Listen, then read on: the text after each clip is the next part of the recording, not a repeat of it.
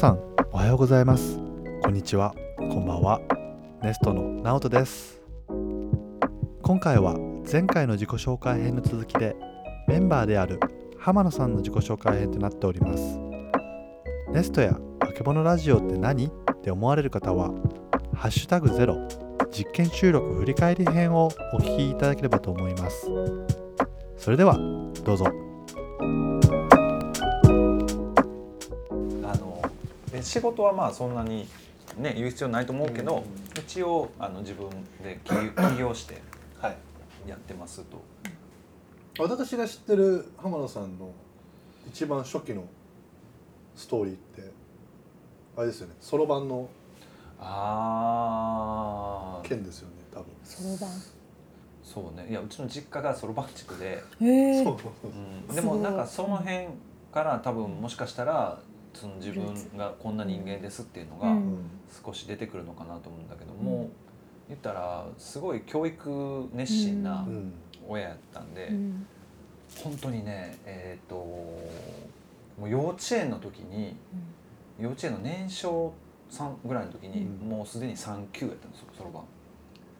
で小学小学校に上がる頃にはもう初段やったよね。へえなんだけど、まあ親にき聞いたら別にそこの道に行かせるつもりはまあなかったんだけど、うん。まあねそのそろばん塾の先生だからもちろんそうだけどうん。そろばんは頭にいいと、うん。まあ、信じて、うん。まあ、そう思ってまあ実際そうだと思うんだけど、うん。でさせてたと。うん。でうちは兄もいるんだけどうん。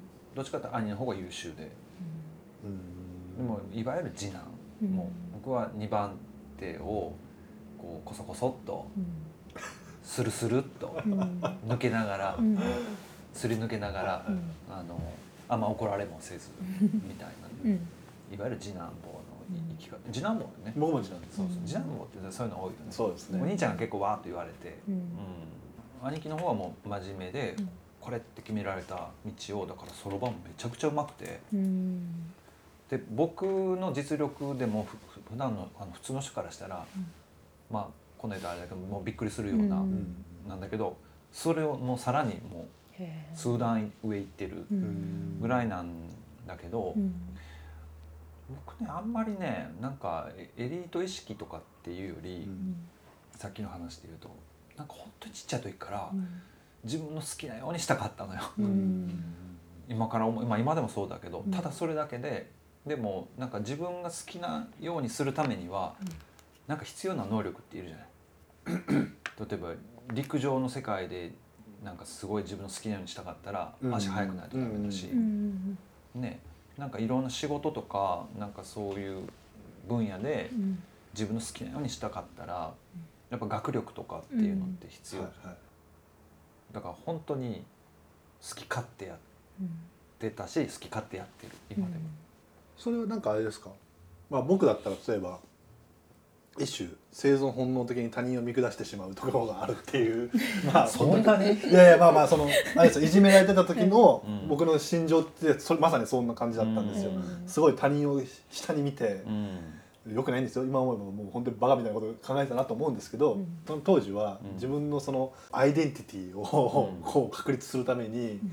他人を蹴落としてまでみたいなうん。感覚を持ってたんですけど別にそういう感覚があるわけではないんですよ、ままあ。ないね。なんかだからどちらかというと僕は他人を比較他人と比較して自分のアイデンティティを確立してきた多分タイプの環境に育ってきたんですけどなんかこうライバル的なとかと誰かと比較してっていう感覚ってあんま多分あないね。あのまあ一つは好奇心の塊っていうのと、うん。それはねあんまりちっちゃい時から今もあんま変わってない。っううん。んていうのと、うん。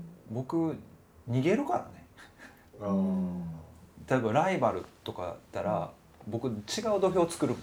あでもそれはすごい。こう 俺の城って言って、うなんかいやでもそれって逃げだもんね。戦わあんまり戦わないの。逃げちゃうの。じゃあブルーオーシャン戦略的な感覚だと思うんです。ブルーオーシャン的な感覚というかあうんそのああ。そうレッドオーシャンって言われるその強豪たちがいっぱいいるようなところに自分が突っ込んでいくっていうタイプの、うん。でそれでも勝ち上がっていくんだっていうのが多分僕真のエリート思想の人って感覚なんですよ。うん。でもいやそうじゃなくて目先変えて こっちの方がほのぼのできるよねっていう場所を、まあね。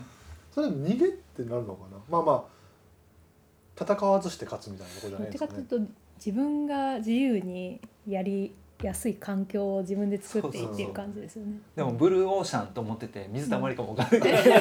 気づいたらその危険性もある、うん。気づいたら一人っていうのも結構ああるんだけど、うんでもねそれでもまあしゃあないかって思っちゃううん方のうん。人間かな、うん。僕もねちょっと一歩間違えたらうん。無鉄砲。うん。だけど幸いにもなんか周りにいてくれる人うん。が支えてくれてっていうかまあ恵まれてるっていうか、うん。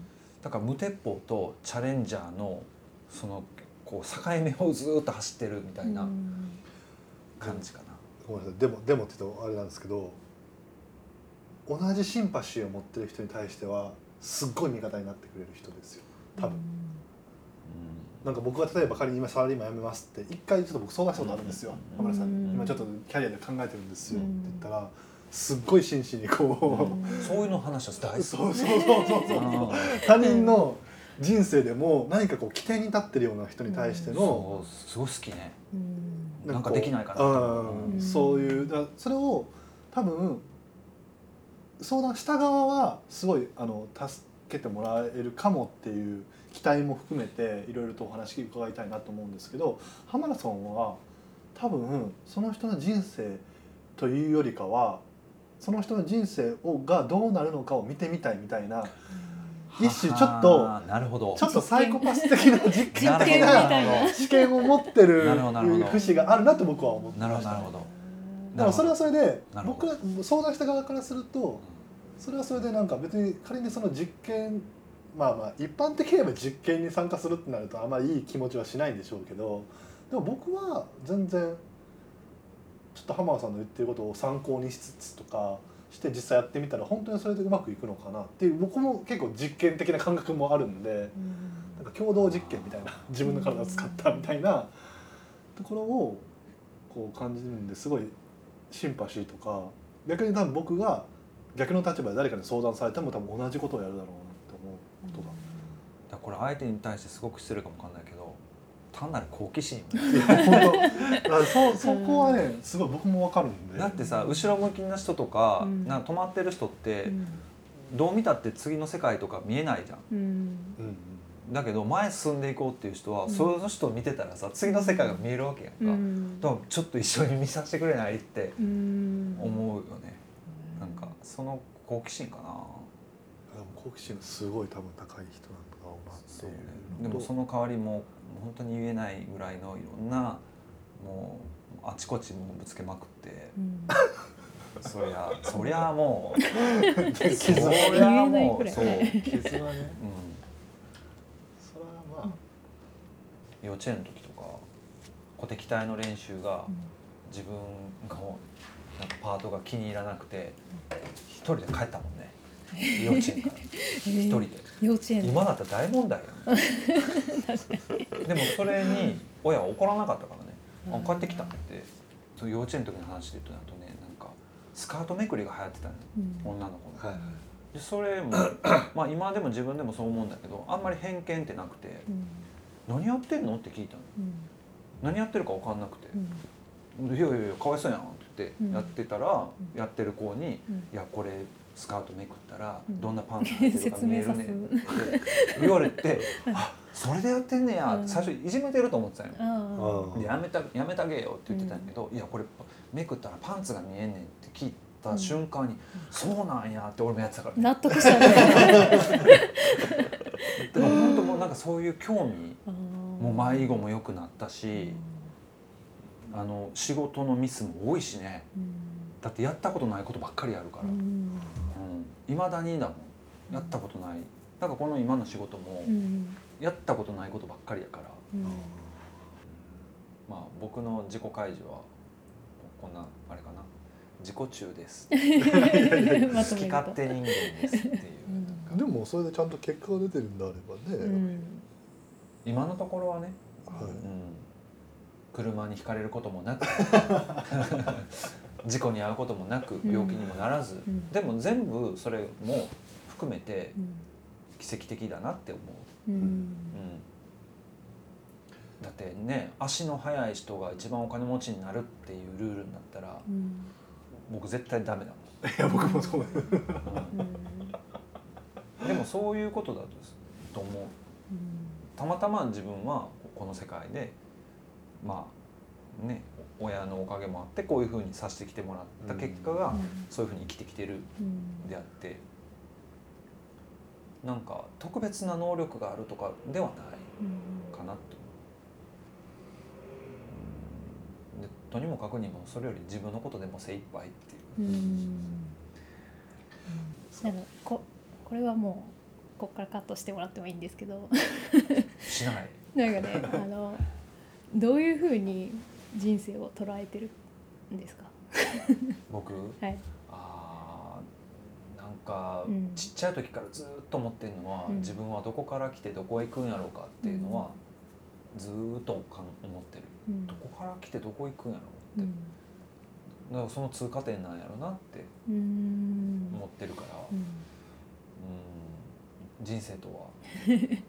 なんかその好き勝手にい生きようというか、うん。自分のその興味のある方向にちゃんと面白くするために動こうって 結構た多分パワーいるかなと思ってて、ね。考えて言ってるだけなら誰でもできるんですけど、実際行動に移すってその分岐点がすごいパワーいるのにピョンって飛び越えようってなるなんだろう。なんか私は明確にあるんですよ理由が。うん。きっかけみたいなのが。うんすごいしょうもないきっかけなんでまたちょっとまた喋るんですけど、うん。なんかまたそれとは違う視点で浜野さんはおっしゃってるなとは思っていてまあ生きてきたこのルーツも違うし違うけど同じ思想にたどり着いてる感じがしていて、お話伺ってて。直人君と私は似てるとはあんまり思わないんで そこが似てるっていうのはあー似てまあうん確かにそのそういう部分もあるのかなと思いながらも、でちっちゃい時にねなんかこうまあよくある話かもわかんないけど、明日死んだらどうしようって親に言ってた時があって、とか親ってすごい優しい時と怖い時あるじゃん、俺子供の時さ2人いて親が2組いてうん。うんで入れ替わってんのかなと思って。るのあ人格が違う。そうそうそういうことです。そうはいそうトイレで変わってんのちゃうかなとかすごい不安に思ったりしてたよ。でその不安から逃れるにはずっとそこにいて考えてるとうん。もうどんどんこう膨らんでくるんだよね、でそこから逃げるには、うん。そのそうじゃない扉を開けるしかないって、その繰り返しかな。うん。でここんななっちゃっすごい あすごいまたすごいって言っちゃっいやそうなっちゃったのよ。なんかわわたかんないのよね。うん。でもそういう不安から逃げたいっていうのはうん。ある。でずっと取れないのがだからどこから来てどこ行くんやろうっていうのあでも不安が原動力なんですね。その一歩。